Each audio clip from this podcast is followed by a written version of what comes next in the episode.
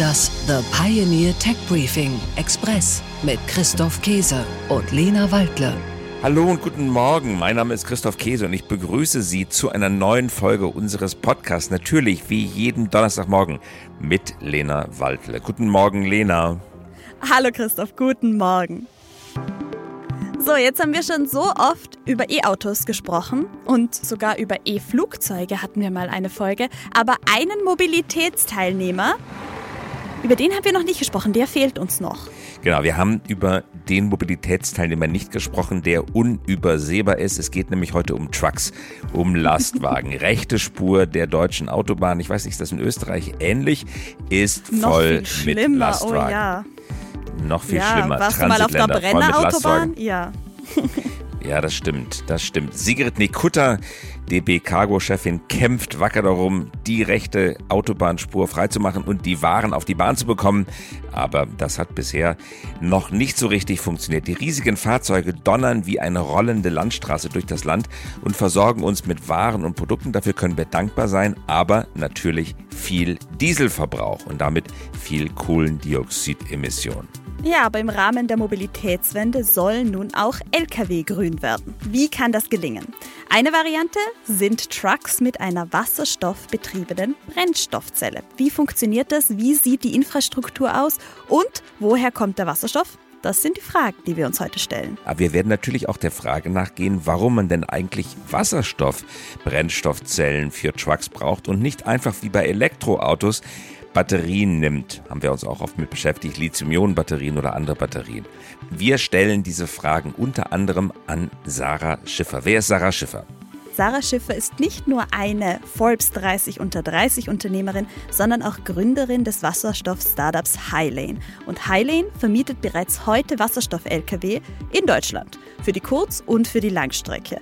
Unter anderem sind Henkel und DB Schenke und auch Hermes Highlanes Kunden. Und dann haben wir noch gesprochen mit Dr. Tom Schelo von Eternal Power und mit Dr. Andreas Fiemann von der EDAG. Diese beiden Ingenieure, der Doktortitel deutet darauf hin, sind Wasserstoffexperten und sie erklären uns, wie die Brennstoffzelle im Lastwagen funktioniert, woher der Wasserstoff kommen soll und warum wir nicht einfach eine große Batterie in den Truck einbauen. Und Lena, das habe ich mich am Anfang unserer Recherche auch gefragt. 40 Tonner LKWs, da ist Platz ohne Ende. Klar möchte man Nutzlast transportieren, aber da muss doch noch genügend Platz sein für eine Tonne Batterien oder sowas ähnliches. Wenn nicht auf dem Truck, wo eigentlich denn dann? Ja, das ist wirklich eine gute Frage und zum Glück können uns unsere Experten da weiterhelfen, denn es ist tatsächlich sehr viel mehr als nur eine Tonne, die so eine Batterie an Gewicht entgegennimmt. Aber gleich dazu mehr nach den Nachrichten der Woche. Tech Briefing: Nachrichten aus der Welt der Big Tech. BYD, also Build Your Dreams, das chinesische Unternehmen, läuft Volkswagen den Rang ab in China. Der deutsche Autobauer Volkswagen hat seine Vormachtstellung in China verloren. Der neue Marktführer heißt BYD. BYD verkaufte von Januar bis März rund 441.000 Fahrzeuge. Das entspricht einem Zuwachs von 68 Prozent im Vergleich zum Vorjahreszeitraum. Volkswagen schrumpfte dagegen auf dem chinesischen Markt um 14 Prozent auf 428.000 Pkw. Bei Hybriden und E-Autos spielen deutsche Hersteller in China längst kaum mehr eine Rolle. Sie halten lediglich ihre Marktanteile im Verbrennermarkt. Die Jupiter-Mission JUICE hat ihre Reise angetreten. Die JUICE-Mission der Europäischen Weltraumagentur ESA hat sich auf den achtjährigen Weg zum Jupiter gemacht. JUICE soll drei Monde des Jupiters, Europa, Ganymed und Callisto, untersuchen, um nach Anzeichen von Bewohnbarkeit zu fahnden. Tech Briefing: Nachrichten aus der Welt der Startups. Volocopter startet Produktion. Der Flugtaxihersteller Volocopter hat seine Produktionsstätte samt Start- und Landeplatz in Bruchsal bei Karlsruhe offiziell in Betrieb genommen. Eine EU-Zulassung für das erste Modell wird bis Mitte 2024 erwartet. Im weltweiten Wettrennen von mehr als 200 Luftfahrt-Startups hat Volocopter, abgesehen von China, die Nase vorn. In China durfte das Startup Eangshon dieses Jahr schon starten. Elon Musk gründet Firma für künstliche Intelligenz. Tech-Milliardär Elon Musk hat in Nevada eine KI-Firma mit dem Namen X.AI gegründet. Ende März hatte er noch öffentlich vor den Risiken von KI-Software gewarnt.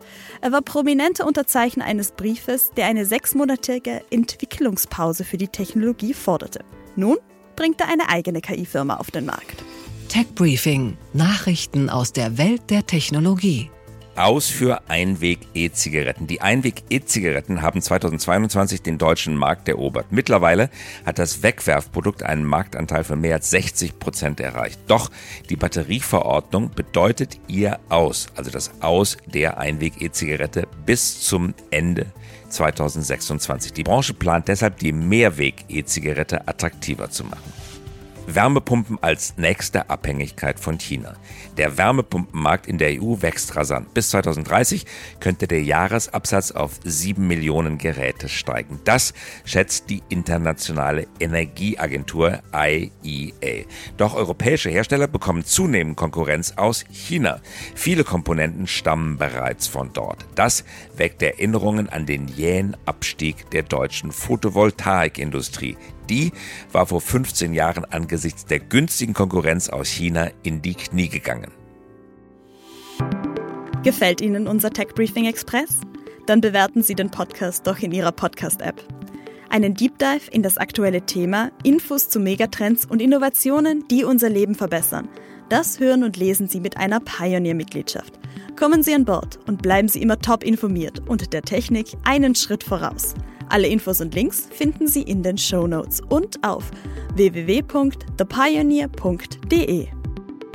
Tja, Lena, und damit sind wir auch schon wieder am Ende unserer Folge. Wir haben wirklich viel gelernt. Eine der Folgen, wo ich mit am meisten gelernt habe, muss ich sagen. Ja, absolut. Also Wasserstoff ist ein sehr spannendes Thema. Ich verstehe, warum das gerade so stark durch die Medien geistert und sich so viele Leute damit beschäftigen und um Oliver Welke von der Heute schon noch einmal zu zitieren, ein Wunderelixier scheint das zu sein.